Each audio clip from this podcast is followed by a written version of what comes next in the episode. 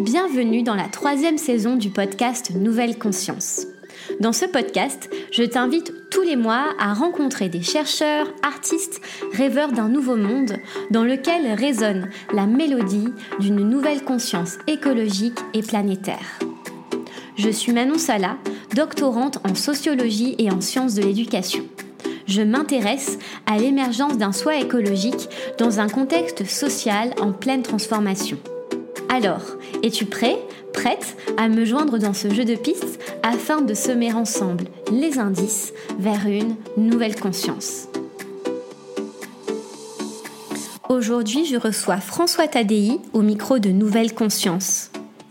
François Tadei est le créateur et le co-directeur du Learning Planet Institute, un espace hybride de mutualisation des savoirs au service des grandes transitions. Penser fractale et agir viral pourrait être l'une des devises de ce chercheur en génétique moléculaire et polytechnicien. En collaboration avec l'UNESCO, le Learning Planet Institute œuvre pour la co-construction d'une citoyenneté planétaire en phase avec les grandes priorités écologiques et sociales de notre temps. Cet épisode s'inscrit dans le cadre d'une collaboration avec la revue Notos, espace de la création d'art et d'utopie, disponible sur le site internet de la Maison des sciences de l'homme Sud. Je vous souhaite une très bonne écoute en présence de François Tadei. Bonjour François Tadei. Bonjour. Je suis vraiment heureuse de vous accueillir euh, au micro du podcast Nouvelle Conscience. Merci d'avoir accepté mon invitation. Ben, merci de l'invitation. Donc aujourd'hui, on est euh, dans le studio du Learning Planet Institute que vous avez fondé, que vous co-dirigez aujourd'hui. Donc c'est un vrai plaisir. J'aimerais euh, vous proposer, pour commencer, de vous présenter en conscience, voilà, de, donner à entendre ce que vous souhaitez sur vous aux auditeurs et aux auditrices. Belle question. Euh, j'aime bien me définir comme une poussière d'étoiles qui a la chance d'être consciente. Euh, et euh, je parle souvent de, l'idée de planétisanship ou de citoyenneté planétaire euh, qui permet d'aller au-delà. Donc j'aimerais, j'aimerais devenir un, un planétisan, même si je pense qu'il y a encore des progrès à faire. et j'aimerais ne pas être le seul, assez fondamentalement, parce que je pense qu'on a besoin d'apprendre à à vivre ensemble sur une planète aux ressources finies et on a besoin de d'apprendre à le faire en, étant à l'écoute de plein de gens qu'on n'a pas forcément écoutés historiquement, y compris les générations à venir, y compris euh, tout un tas d'êtres naturels euh, qu'on n'a pas forcément euh, toujours pris en compte.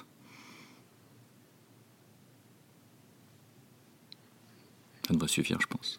D'accord, merci beaucoup. Vous avez euh, fondé le Learning Planet Institute. Est-ce que vous, pourriez, nous en dire davantage sur ses objectifs? Quelle est son intention? Et euh, sa nature peut-être euh, en termes pédagogiques, mais aussi en termes sociétal? Ben, C'est un lieu assez improbable, parce que c'est un lieu qui est né il y a une vingtaine d'années de discussions avec des étudiants qui n'étaient pas tout à fait satisfaits du système éducatif et de devoir rester euh, confiné dans une discipline euh, pour euh, mener à bien des projets pertinents, voire impertinents, au sens capable de, questionner. Et donc on a, on a co-designé avec eux tout un tas de choses, progressivement un master, une école doctorale, une licence, un bâtiment, l'ensemble des manières d'y vivre, de s'y installer, etc.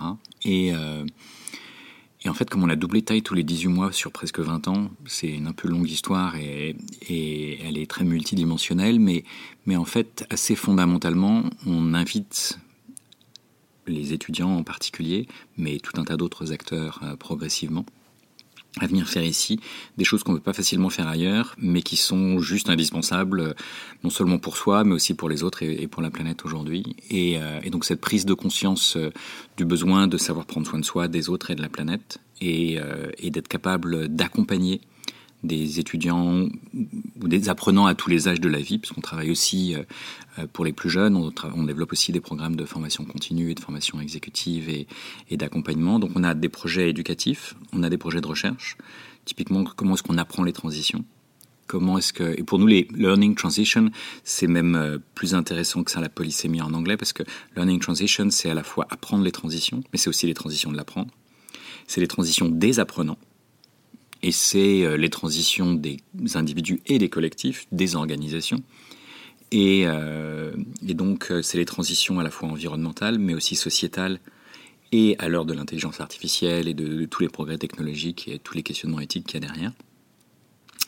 Et donc, euh, donc enseignement, recherche, on a une très forte activité internationale. Donc on s'appelle Learning Planet parce qu'on a lancé avec euh, Audrey Azoulay, qui est la directrice générale de l'UNESCO, euh, un, un, réseau où il y a maintenant plus de 600 acteurs mondiaux qui travaillent sur euh, des sujets proches, au sens de comment est-ce qu'on apprend à prendre soin de soi, des autres et de la planète et à relever ensemble les défis de notre temps. Euh, on a un pôle numérique où on a développé tout un tas d'outils et de plateformes pour, par exemple, aider les étudiants à monter des projets, les aider à trouver leur ikigai, à trouver du sens. Et puis, enfin, on a un, un pôle d'accompagnement des organisations humaines qui veulent se transformer. Ça peut être euh, des entreprises, ça peut être des territoires, ça peut être euh, des écoles, des universités, euh, des ministères, des fondations, des associations, etc. D'accord. D'accord, donc c'est vraiment une vision globale du changement, de la transformation de la société. Est-ce que toutes ces visions-là nourrissent la notion de plan planétisanship que vous avez définie au début? Qu'est-ce que c'est pour vous que, que ce mot, que ce, cette catégorie?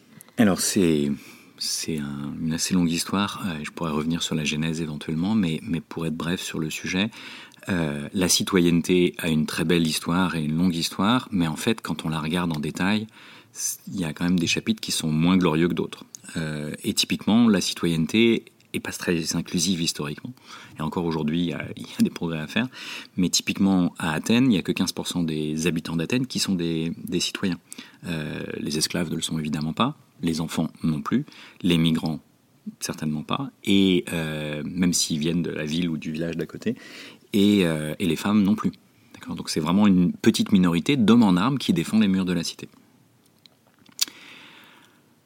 Les Lumières réinventent la citoyenneté, mais c'est en fait les mêmes qui gagnent euh, la citoyenneté et c'est les mêmes qu'on exclut, y compris les femmes. Je refais pas toute la liste, mais c'est exactement la oui. même liste. Donc c'est intéressant de voir que à plusieurs siècles d'écart, on a euh, et en fait ceux qui ont le moins la voix encore aujourd'hui, c'est comme par hasard à nouveau les mêmes.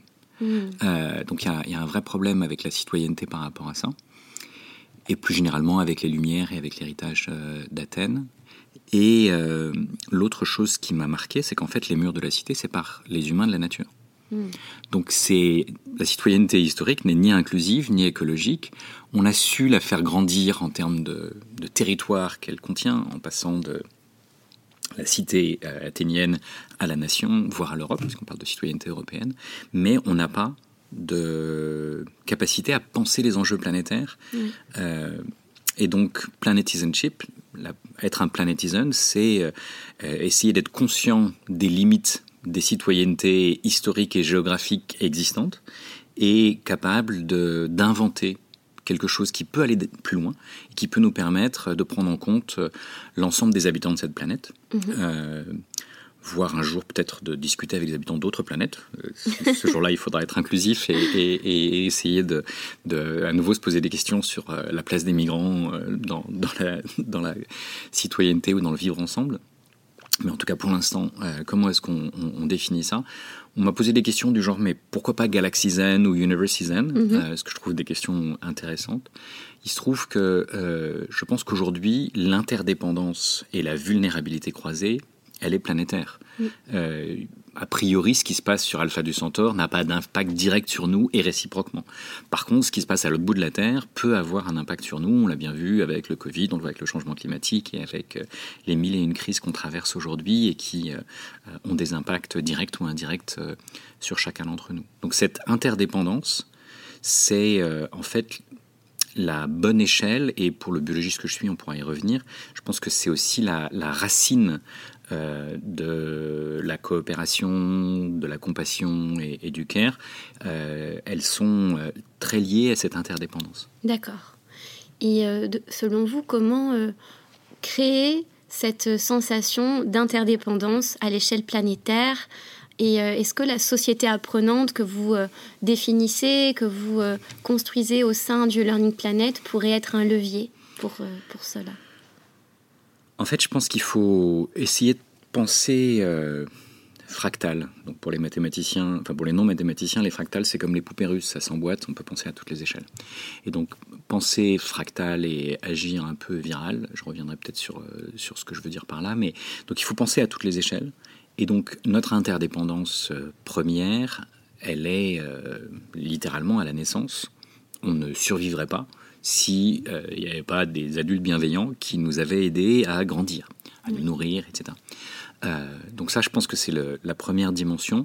Et en fait, on la partage avec euh, beaucoup de mammifères, mais on est une espèce singulière dans le nombre d'années de dépendance et d'extrême vulnérabilité. Mm-hmm. un petit humain ne survit pas longtemps tout seul dans la forêt, même à un âge relativement avancé.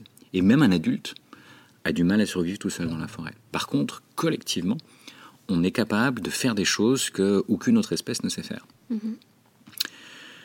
Et donc cette euh, vulnérabilité et interdépendance, parce qu'elles sont fondamentalement liées, euh, c'est parce que, euh, en fait, et en particulier ce qui est intéressant, si par exemple on regarde parmi les peuples premiers, pour utiliser cette expression, à la fois chez les Inuits et dans le désert du Kalahari, on a des populations qui sont euh, qui ont développé un sens de la coopération, de la compassion, du vivre ensemble et de l'interdépendance qui est extrêmement fort parce que dans ces environnements extrêmes, en fait, on ne survit pas si on n'est pas tous ensemble. Mhm.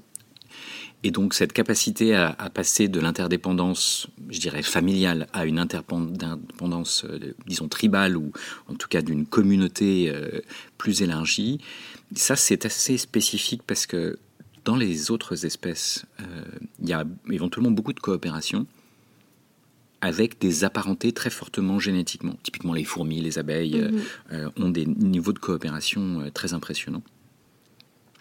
Mais elles le font typiquement entre sœurs, entre cousines, dans des, dans des populations très, très restreintes. Nous, on est capable de coopérer avec des gens qu'on n'avait jamais vus. Et ça, c'est quand même très spécial. Mhm. Et cette capacité-là, elle vient, je pense, d'une de, interdépendance euh, à différentes échelles. Typiquement, quand on crée euh, les murs de la cité, c'est parce qu'on est dépendant des autres acteurs de la cité pour éventuellement se protéger contre éventuellement la cité d'à côté. Donc il y, a à la fois une interdépendance et puis il y a un nous et un, et un les autres. Quoi. Donc, mhm. et avec euh, une partie des difficultés qu'on a aujourd'hui. Il se trouve que l'interdépendance, elle a progressivement cru. Euh, à l'échelle des nations, parce que si on voulait se défendre contre la nation d'à côté, on avait besoin d'une nation suffisamment grosse. Ça a créé des empires, ça a créé des, mhm. choses euh, toujours plus grandes. Mais aujourd'hui, on voit bien que l'interdépendance, elle est devenue planétaire. Mhm. Et elle n'est pas simplement entre humains, elle est aussi avec le reste de nos écosystèmes. Et donc il faut euh, progressivement en prendre conscience, ce qui n'est pas complètement évident, et il faut à la fois passer de la sensation à l'émotion, à la réflexion et à l'action, et, euh, et, être capable euh, d'une prise de conscience progressive. Et donc les communautés apprenantes, pour faire le lien avec la société apprenante et ta question, les communautés apprenantes, c'est une interdépendance mais aussi la capacité d'échanger de l'information et de la connaissance entre nous. Mmh. Et donc, si euh, tu as appris à qu'il y a une ressource qui est utile pour la communauté, euh, par exemple chasser le mammouth, tu as vu un mammouth, mais toute seule, tu vas pas le chasser. Par mmh, contre, mmh, si on est suffisamment nombreux, on a une chance et qu'on qu'on a appris à chasser le mammouth, ce qui n'est pas complètement trivial, il va falloir euh, apprendre à le faire et à partager cette connaissance, y compris avec les nouvelles générations, pour progressivement avancer. L'une des forces de l'espèce humaine, c'est notre capacité à apprendre, à apprendre à apprendre et à apprendre les uns des autres pour ne mhm. pas réinventer la roue. Donc il y a un certain nombre d'espèces dans lesquelles il y a de l'enseignement et, des capacités d'apprentissage, mais la nôtre a été démultipliée par le langage, puis par l'écriture et les technologies. Et donc cette capacité à apprendre les uns des autres, à toutes les échelles. C'est ça qui fait qu'on passe euh, d'un individu apprenant à une communauté apprenante, à une société apprenante, voire à une planète apprenante. Oui. C'est intéressant, je trouve, ce que vous soulignez, c'est que finalement, euh, le, le, résultat de notre hominisation, c'est la coopération. C'est-à-dire on a réussi à évoluer et en arriver là où on en est aujourd'hui grâce à des coopérations à différentes échelles. Et finalement, il y a beaucoup de cette vision de la compétition qui est centrale dans la nature pour la suivi de, chaque espèce. Et ici, ce que vous mettez en avant, c'est finalement les, ressources qui sont mises en, en commun pour, euh, pour défendre notre vie sur Terre et en lien avec l'intelligence finalement euh, du monde. Donc, euh, d'après vous, est-ce que la coopération doit prendre le pas sur d'autres formes d'organisation sociale plus hiérarchiques, plus autoritaires ou divisées? Alors, en fait, il y a dans la nature énormément de coopération. Il y a évidemment aussi de la compétition, il y a, il y, a, des gens qui, il y a des individus qui en mangent d'autres. Enfin, il y, a, il y a, tout un tas de relations euh, qui peuvent être complexes dans, dans, dans la nature et, et dans l'espèce humaine également. Mais, euh, mais la coopération est essentielle.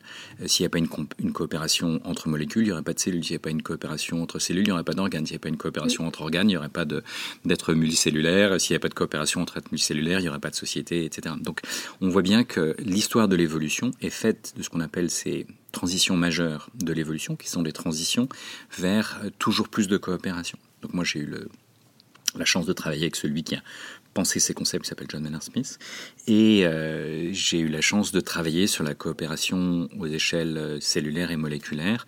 Et donc je vois bien euh, comment, par exemple, même les bactéries peuvent coopérer entre elles, et elles peuvent coopérer, y compris en échangeant de l'information, elles échangent de l'information sur comment coopérer et elles coopèrent sur comment échanger de l'information. Hmm.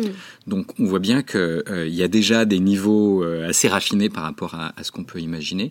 Et euh, ce qui est intéressant, c'est qu'elles le font sans système centralisé sans mhm. système hiérarchique. Mhm. D'accord? Donc on n'est pas obligé d'avoir un ministère de l'Éducation nationale pour transmettre de l'information, ni euh, un gouvernement pour euh, forcer la coopération. Et, de facto, il y a eu plein de formes de, coopération euh, dans l'espèce dans humaine également, en plus de tout ce qui peut exister dans... Et donc on peut s'inspirer du vivant, on peut s'inspirer de notre histoire, et se dire, à l'heure d'Internet, à l'heure de l'intelligence artificielle, est-ce qu'on peut coopérer, y compris avec les machines? Est-ce qu'on peut euh, apprendre à faire ensemble des choses qu'on ne saurait pas faire seul? C'est ça le but de la coopération. Et en l'occurrence, apprendre à résoudre des défis planétaires euh, mhm. qu'on a créés bon gré mal gré. Euh, et, et, maintenant, il va falloir être capable non seulement, enfin typiquement, si on fait le lien avec l'éducation, l'éducation est assez systématiquement une compétition sur des savoirs d'hier. Mm. alors qu'on aurait besoin de coopérer sur les défis d'aujourd'hui pour apprendre à co-construire le monde de demain. Et donc on voit qu'il y a besoin au moins autant d'un changement culturel et, euh, d'une manière d'accompagner chacun, à commencer par les plus jeunes, dans une capacité à savoir faire des choses que typiquement les machines ne savent pas faire. Mhm. Parce que passer les examens, honnêtement, les machines euh, vont, commencent à être euh, majors dans tout un tas de, d'épreuves scolaires ou universitaires. Et donc on a besoin d'inventer d'autres choses et de développer en particulier euh, ce qui est euh, le propre euh, des humains. Oui, ben, justement, vous disiez qu'on était euh, une société de symboles, notamment par euh, le langage, par le partage de l'information. Euh, comment les récits peuvent nous orienter vers une société du respect que vous mentionnez dans votre livre Et si nous? Vous vous inspirez notamment de Maria Pelletier, qui est enseignante à l'Institut supérieur de pédagogie Galilée de Bruxelles, qui dit que les récits du XXIe siècle ne fonctionnent plus que nous n'avons pas de grands récits collectifs fédérateurs capables de susciter cet apprentissage en, commun.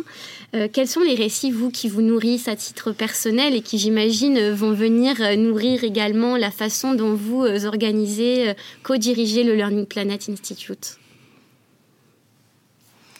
Euh, c'est amusant, je crois qu'on arrive aux 80 ans du Petit Prince, donc euh, ça fait partie des récits qui, qui me nourrissent. Ah. Et je pense que quelque part, le Petit Prince est, est, un planétisone au sens où il prend soin de lui, des autres et de la planète euh, qu'il habite. Euh, et il se trouve qu'il a une planète qui est à, à hauteur d'enfant, donc il peut à lui tout seul prendre soin de sa rose, prendre soin d'éviter les baobabs et, et, et, tout ça. Donc ça, c'est intéressant de, de, faire ce clin d'œil.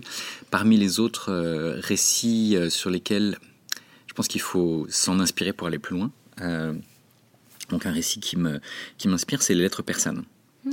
Euh, donc Montesquieu euh, pense non seulement à la séparation des pouvoirs, mais pour critiquer la société française sous la royauté, ce qui n'est pas complètement évident, il invente le fait que des persans venus ici, ne comprenant pas la sophistication et l'importance et l'intelligence de notre société, la critiquent, mais juste parce qu'ils ne comprennent pas.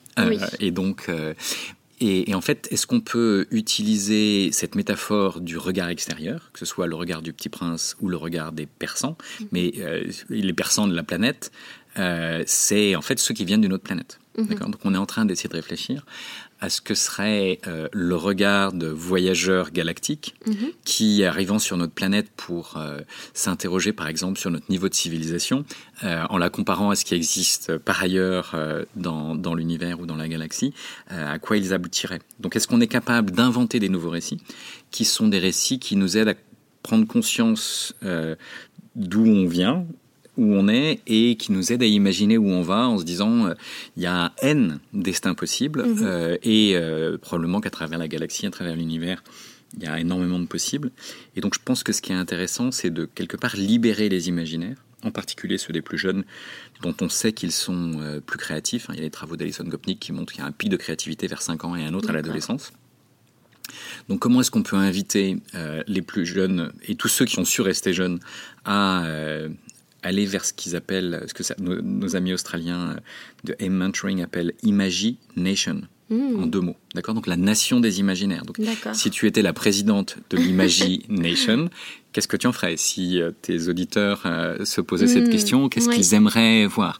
Et donc, comme euh, la seule chose qui voyage plus vite que la vitesse de la lumière, dans des places de physiciens, c'est l'imagination, hmm. tu peux aller sur une autre planète en un clin d'œil et revenir. Et ce que tu as vu là-bas peut t'inspirer parce que ça peut t'aider à penser euh, d'autres bifurcations que celles qu'on nous annonce. Mhm.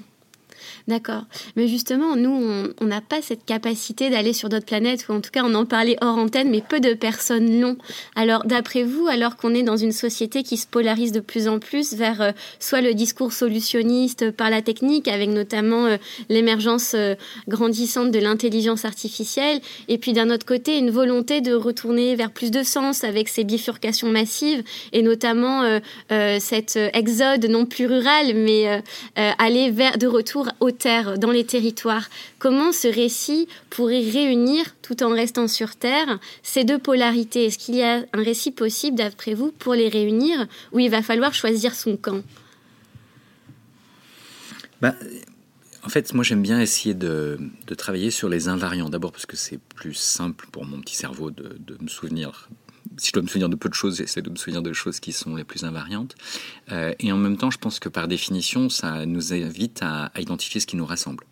Donc, se dire que par exemple, l'ensemble du vivant est une grande famille, euh, c'est peut-être euh, la leçon numéro un de la biologie évolutive. Mm-hmm. Et, et pour moi, c'était pas évident. Je l'ai appris relativement tardivement, c'est-à-dire euh, dans mes études euh, post-bac, alors que je pense que j'aurais dû l'apprendre beaucoup plus jeune. Donc je pense que chacun d'entre nous devrait, et la prise de conscience qu'on est dans une grande famille, il y a tout un tas de concepts autour de la fraternité. C'est pas pour rien que, que ce soit dans les religions ou dans la République, on a repris ce genre de, vocabulaire parce qu'il euh, il y a quelque chose où on voit bien que la solidarité fraternelle ou la sororité, parce qu'il ne faut mm. certainement pas oublier cette dimension-là, sont probablement indispensables. Donc ça, c'est se dire qu'on vient tous d'une grande famille et se dire qu'on a tous une même maison. En mhm. l'occurrence, la planète Terre et notre vaisseau euh, spatial. Ceux qui l'ont le mieux compris, c'est euh, les quelques centaines d'astronautes qui sont allés euh, dans l'espace et qui ont vécu ce qu'en anglais on appelle l'overview effect, donc cette capacité à, une fois là-haut, prendre conscience de la vulnérabilité, non seulement de chacun, parce que là-haut, il y a le vide, etc., mais le côté exceptionnel de notre planète, parce que tout le reste est vide et noir et froid, euh, mais aussi euh, se rendre compte que, par exemple, la couche de l'atmosphère vue de là-haut, elle est euh, très très fine mm. et très fragile, et que donc l'ensemble de la vie sur Terre est interdépendante et fragile, et qu'il va falloir prendre soin de, de, soi, des autres et de la planète. Et donc cette prise de conscience où de là-haut on voit aucune des frontières politiques, et donc on s'aperçoit qu'en fait on vient de cette euh, maison mère, de cette terre mère, de cette Gaïa, on peut l'appeler euh, de différents noms. Et quelque part, je pense qu'on a besoin de ce genre de choses. Mhm. Après que euh, on a, je pense, au cours de notre histoire, inventer des identités multiples, n'en déplaise à quelques-uns qui voudraient qu'on qu'on n'ait qu'une seule identité. Mhm. En fait, on a tous des identités multiples. On est euh, des êtres vivants, on est des êtres humains, on est dans une famille, on est euh, euh, dans un territoire. Éventuellement, on bouge d'un territoire à l'autre et on a des territoires embriqués les uns dans les autres. Est-ce qu'on vient de son, de son village, de sa région, de son mhm. pays, de son continent ou de cette planète? C'est pas où, c'est et. Oui. Euh, euh, et, donc être conscient de ces identités multiples, ça évite de tomber dans les identités meurtrières que Malouf a très bien décrit, dans lesquelles, parce qu'une forme d'identité est menacée, alors on se sent obligé de la défendre et on se met à tuer euh, ceux qui nous attaquent et donc mhm. on, s'entretue au nom d'identités qui sont définies de manière hyper restrictive. Donc je pense qu'il faut accepter ces identités multiples, il faut être fier d'appartenir à des identités multiples et être capable éventuellement de changer une partie de ces dimensions, parce qu'on peut être citadin un jour, rural un autre, euh, et, c'est très bien de, passer de l'un à l'autre et de, et de savoir tirer le meilleur euh, de ce genre de choses, quitte à minimiser son empreinte carbone quand on se déplace de l'un à l'autre. Oui, Justement, vous, mettez en, exergue dans votre livre Et si nous, que vous avez publié en, 2022, euh, la notion d'ikigaia, donc qui vient de l'ikigai, euh, vous en avez parlé en introduction. Donc, euh, il y a, vous travaillez sur, dans le Learning Planet sur une application pour trouver son ikigai. donc, je rappelle, l'ikigai, c'est un ensemble de cercles qui, au milieu, nous permettent de trouver la voie dans laquelle on, est, on trouve sa place dans le monde, on peut exercer ses talents, on peut en même temps euh, gagner euh, sa vie, euh, réussir à récolter les ressources de, son travail et de ses talents. Et vous, vous dites qu'il faudrait élargir cette notion d'ikigai en ajoutant la, composante du respect sur la planète. Comment cet ikigai pourrait s'élargir vers un ikigaya pour chaque individu? Bah, Je pense qu'en fait, il y a à nouveau cette dimension assez fractale. Je pense qu'on a tous des besoins et on a tous des ressources. Euh, je pense que c'est vrai de chaque individu, c'est vrai de chaque collectif, et c'est évidemment vrai à l'échelle de notre espèce et à l'échelle de la planète. Et donc, la question, c'est celle du match entre les besoins et les ressources. D'abord, quels sont nos vrais besoins? Parce qu'on est régulièrement manipulé par la publicité mm. et la société, euh, y compris par l'intelligence artificielle qui a aujourd'hui derrière un certain nombre de données publicitaires, mm-hmm. qui euh, nous manipulent pour créer des besoins artificiels. Et d'ailleurs, les publicitaires ne se cachent pas de dire on est très content, on a créé un nouveau besoin, on a un besoin pour nos produits.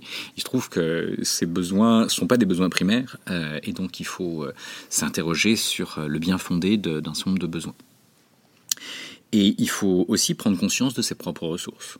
Et on n'a pas toujours conscience de ça. Donc il y a prendre conscience de ses propres besoins et de ses propres ressources, mais prendre conscience du fait qu'autour de soi, il y a d'autres personnes qui ont des besoins et par la compassion, euh, on peut, l'empathie, on peut arriver à, en prendre conscience. On peut prendre conscience qu'il y a aussi des besoins à l'échelle de la planète. Par exemple, euh, les besoins de diminuer notre empreinte carbone collective, etc. Et puis, il y a aussi des ressources. Euh, il y a des ressources, euh, on a tous ces ressources individuelles et collectives, mais euh, notre planète est pleine de ressources, même si ces ressources ne sont pas infinies, mhm. contrairement à ce que pensent certains modèles d'économistes ou, autres. Et, et, donc il faut à la fois prendre conscience de la finitude de nos besoins et de nos ressources, et euh, par certains côtés, on pourrait imaginer qu'on ait des besoins infinis et des ressources finies, et donc forcément qu'il y a un mismatch. Mhm. Et donc il faut apprendre à se satisfaire euh, d'une certaine frustration, mais à, quitte à trouver euh, en soi, ce que je trouve intéressant, c'est qu'il y a un nombre de besoins qui peuvent devenir des ressources. Donc j'essaie mhm. d'exprimer ça. Par exemple, en informatique, c'est très clair, un codeur euh, cherche un, code, il a le besoin de ce code, il ne le trouve pas, mhm. il va le créer lui-même en le codant lui-même, et donc il va créer une nouvelle ressource. Et les logiques d'open source qui font que Internet fonctionne aujourd'hui euh, naissent de cette capacité des codeurs à transformer des besoins en ressources.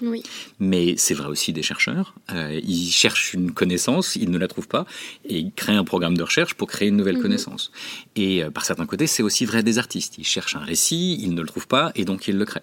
Et donc les êtres humains ont cette capacité pour au moins certains types de ressources, typiquement les ressources liées à la connaissance, à la créativité, à la technologie ou à l'art, euh, qui euh, on peut, les besoins peuvent engendrer des ressources et ça peut créer une dynamique vertueuse. Mhm. Et typiquement l'histoire de l'université, pour moi le, côté le plus important, euh, c'est En fait, dès le Moyen Âge, il, a, il y a eu une prise de conscience que l'université est un lieu où on peut voir loin, parce qu'on peut gravir des épaules de géants. Et en fait, qu'est-ce que ça veut dire? Ça veut dire qu'on a un besoin qui est euh, de connaissance et euh, on n'est pas seul dans cette quête de connaissance parce que d'autres avant nous ont produit de la connaissance Oui. et ont créé des connaissances Mhm. et ont créé des ressources euh, qui nous permettent de voir plus loin et éventuellement de créer de nouvelles connaissances et donc de nouvelles ressources pour les générations suivantes. Et cette capacité à transformer les besoins en ressources qui est donc au cœur euh, de l'université historique, à mon avis, nous, le rêve qu'on a aujourd'hui, c'est de créer une université des planetizens. Mhm. D'accord? Et donc une université où euh, on ne crée pas simplement de la connaissance localement et on ne la crée pas juste pour une petite élite qui a accès à l'université. Oui. On, on co-crée euh, des connaissances qu'on rend accessibles à tous. Et donc si, quand on va à l'université des Planetizens, au lieu d'être en compétition sur les savoirs d'hier, on est invité à partir des besoins de soi, des autres et de la, et de la planète, et on crée des nouvelles connaissances et donc des nouvelles ressources que l'on va partager avec tous. Donc si on est dans une logique de mutualisation des ressources que sont les connaissances, et en fait on a des biens communs. Euh, donc les- la connaissance est un bien commun. Oui. Et, euh, et pour moi, cette université des Planetizens, c'est une université des biens communs. Mhm. Donc c'est une université où on doit apprendre quels sont les biens communs naturels, typiquement l'environnement, l'océan, le- le- le- la qualité du climat, de l'eau, de l'air, euh, etc. Tout ça, c'est Mhm. des biens communs naturels qui préexistent. On a des biens communs intellectuels, je viens d'en parler, et puis on a aujourd'hui des biens communs digitaux. Oui. Internet, l'intelligence artificielle, Wikipédia, c'est tout un tas de biens communs digitaux. Et donc, moi, ce qui m'intéresse dans cette université des Planetizens, c'est que on y soit reconnu pour ses contributions au commun. Mhm. Et donc, plutôt que d'apprendre à surexploiter la nature euh, ou à Oui. surexploiter soi-même et les autres, ce qui est quand même ce qu'on apprend dans trop de- d'environnements euh, soi-disant élitistes, Oui. où euh, on fait partie de ceux qui vont exploiter les autres, et c'est Mhm. ça l'élite, entre guillemets. Oui. Donc cette logique-là, il faut la dépasser pour être dans une logique où on n'apprend pas à s'exploiter, exploiter les autres, exploiter la nature, mais on apprend à contribuer au bien commun naturels, intellectuels et digitaux. Et, euh, et donc cette université des Planetizens, c'est elle-même un bien commun, puisqu'elle elle va euh, contribuer à créer euh, de nouvelles connaissances et, et à former des gens capables de comprendre comment est-ce qu'on on peut nourrir ces biens communs. Et à ce moment-là, ces ressources-là, elles peuvent être quasiment infinies, Mhm. parce que la connaissance, on Oui. en produira toujours plus. En tout cas, il n'y a pas nécessairement de frontières. Oui. Oui, et aussi je trouve ce qui est intéressant dans, la pensée que vous développez dans, votre livre Et si nous, c'est que, et là je, le relie à la notion de bien commun, c'est que ce bien commun euh, englobe toutes les générations, donc vous parliez des générations à venir, les générations futures, mais vous faites également une grande place aux enfants, avec notamment euh, ce rapport de l'OMS et de l'UNICEF euh, qui est sorti en, en 2020 et qui dit que pour réussir à, atteindre les objectifs de développement durable, finalement il faudrait laisser plus de place aux enfants, à leur créativité, à leur intelligence, peut-être euh, peut-être parce que finalement ils n'ont pas été encore euh, totalement euh, par la société qui va venir euh, imposer des modes euh, d'existence, de relationnalité. Comment, euh, d'après vous, le- les enfants et finalement plus globalement inscrire dans ce bien commun l'ensemble des planetizens permet de faire le lien avec une société plus respectueuse et cette notion d'appartenance à la Terre. Je pense qu'en fait, les, les, les enfants euh, peuvent jouer euh, différents rôles dans, dans, dans, dans tout ça? Il y a tout ce que tu viens de, de très bien résumer, et il y a euh, le fait que par définition, on leur souhaite, mais a priori, ils, sont, ils verront le 22e siècle, alors que moi, certainement pas, toi peut-être. Et donc déjà, c'est cette différence de, de perspective temporelle, je pense qu'elle est importante.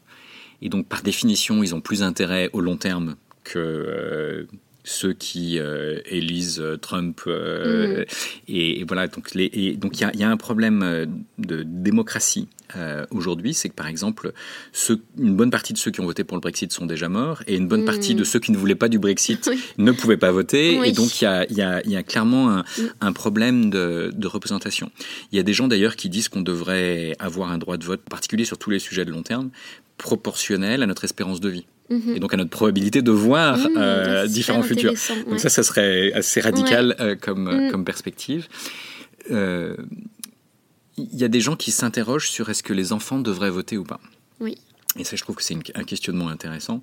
Et en fait, ceux qui disent non le disent au nom de quatre types d'arguments qui sont qui sont pas suffisamment éduqués, pas suffisamment informés, pas suffisamment capables de comprendre la complexité du monde et trop influençables. Il se trouve que ces quatre arguments étaient ceux qui étaient avancés au XXe siècle pour que les femmes ne votent pas, Mhm. et ceux qui étaient avancés au XIXe pour que les pauvres ne votent pas, Mhm. et grosso modo au XVIIIe siècle on disait à peu près la même chose pour que personne ne vote.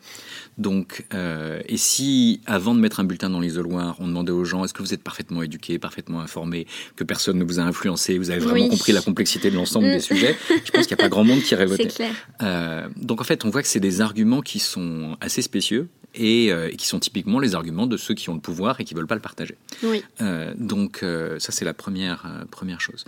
Ensuite, quand on demande à des jeunes s'ils veulent voter, en fait ils disent bah, ça dépend. Euh, Mhm. Peut-être pas maintenant, mais peut-être dans deux ans. Alors, je leur demande mais pourquoi dans deux ans? Ah mais parce qu'on va on va on va apprendre entre temps. Et donc en fait ils n'ont pas lu Condorcet, mais intuitivement ils ont compris Ouais. le lien entre l'éducation, Mhm. le savoir et la démocratie. Et, euh, et je pense que si on donnait le droit de vote à 21 ans comme c'était le cas, 18 ans comme c'est aujourd'hui, 16 comme c'est le cas dans certains pays, euh, on voit que en fait biologiquement il se passe rien Mm. de spécial à ces singes-là. Oui.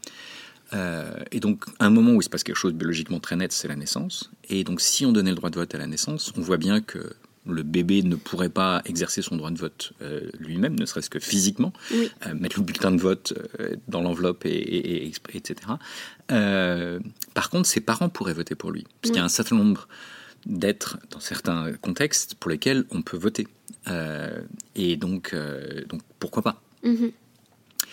et, et si l'adulte avait deux bulletins de vote, le parent avait deux bulletins de vote, celui de son bulletin et celui de son enfant, est-ce qu'il les mettrait les deux au même Mmh. endroit ou pas Et Ah est-ce oui, qu'il c'est-à-dire, réfléchirait à ce sujet Mmh. Donc il y a forcément au Ouais. moins un questionnement qui, à mon avis, est intéressant Oui. euh, par rapport à, à ça. Et on voit bien qu'en plus, ça changerait complètement la démographie électorale. Mm. Parce que clair. par définition, euh, les intérêts des plus jeunes seraient mieux pris en compte.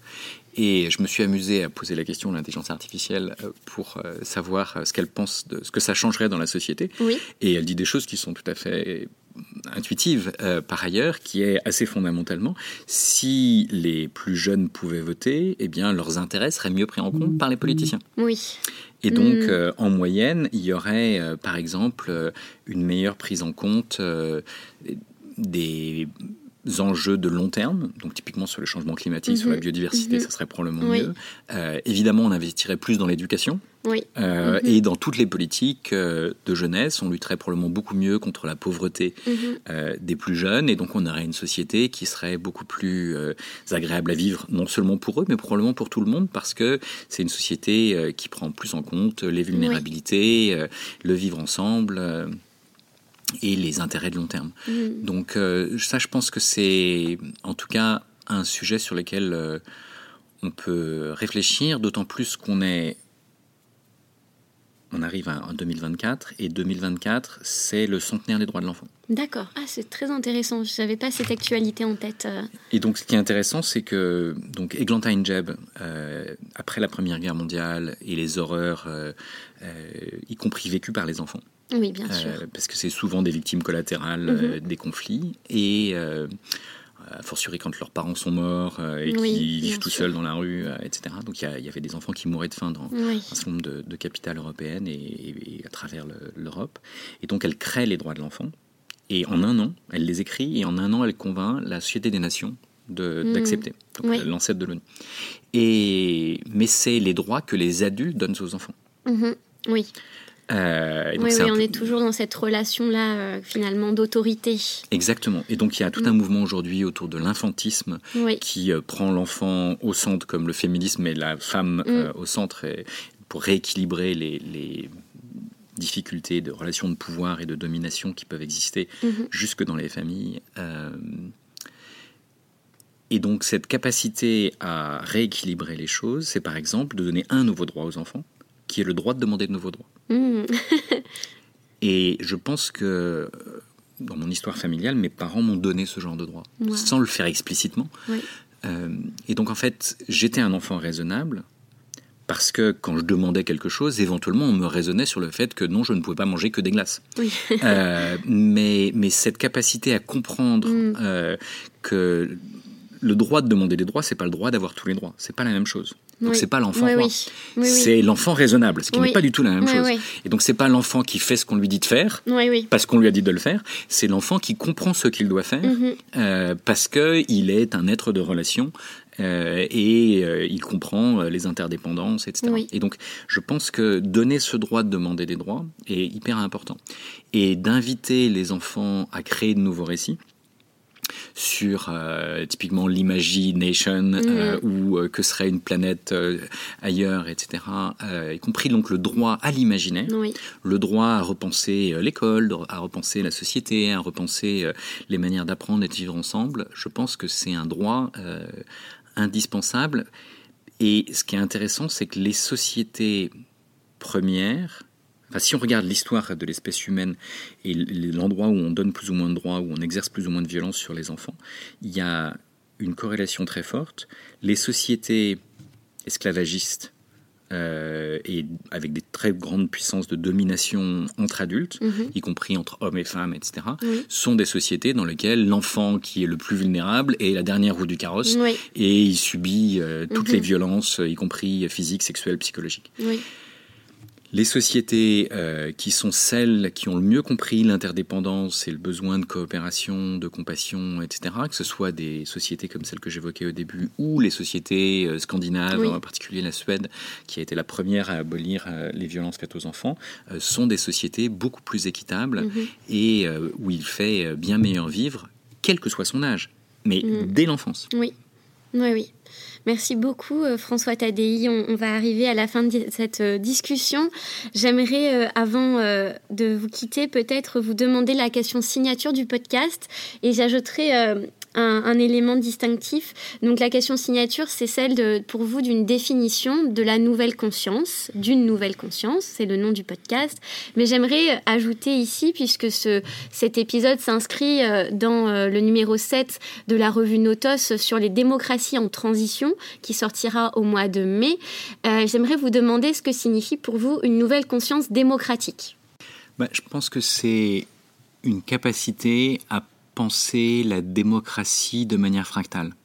C'est-à-dire la capacité... euh, il y a un principe de subsidiarité qu'on a appliqué en Europe, par exemple, entre les, les décisions euh, nationales et, et européennes. Je pense qu'il faut la penser à toutes les échelles. Et donc, c'est quoi la démocratie? Elle est au sein d'une famille, au sein d'une classe, au sein d'un village, au sein d'un quartier, etc. Donc, comment est-ce qu'on pense cette démocratie à tous les âges et comment est-ce qu'on entend euh, les voix de chacun? Comment et, et comment est-ce qu'on va jusqu'au niveau non seulement nationaux, mais au niveau planétaire Et donc, euh, c'est une démocratie et c'est une conscience démocratique qui inclut cette euh, planetizenship, cette, cette capacité à penser les, les différents niveaux. Mhm. Et, et typiquement, c'est une démocratie qui sait penser les biens communs. Et donc, en fait, à chaque bien commun, et encore une fois, il y a un vivre ensemble ultra local, et puis il y a un vivre ensemble planétaire avec tous les intermédiaires, et on a des biens communs à gérer ensemble. Mhm. Eleanor Ostrom, qui était prix Nobel d'économie, la première femme à l'avoir, euh, a travaillé sur la gestion des communs. En fait, si on veut éviter la surexploitation des communs et leur effondrement, la seule manière de s'en sortir, c'est de définir des règles du jeu. Mm. Et donc d'inventer des règles du jeu démocratiques pour euh, gérer ces communs. Et donc apprendre à gérer ces communs qui peuvent être les communs dans la classe, qui est le vivre ensemble euh, de la première échelle à laquelle on a accès en dehors du noyau familial, jusqu'au euh, commun planétaire et la démocratie planétaire, à mon avis, c'est ça qui est essentiel. Et donc euh, cette logique de et si nous, euh, pour reprendre le titre de ce livre euh, sur lequel j'aurais pu revenir, mais qui m'est venu un jour euh, au milieu d'une nuit, donc j'étais un peu surpris et, je me suis senti obligé d'écrire ce livre. Donc, Mhm. euh, mais c'est c'est quelque part de penser ce, cette capacité à, à définir ensemble une autre manière de fonctionner, puisque les manières qui Oui. euh, dominent euh, l'espace public aujourd'hui euh, ne sont pas soutenables. Mhm. Et donc, il, il- et, et seul, on se sent écrasé par rapport à la responsabilité Oui. de tout changer.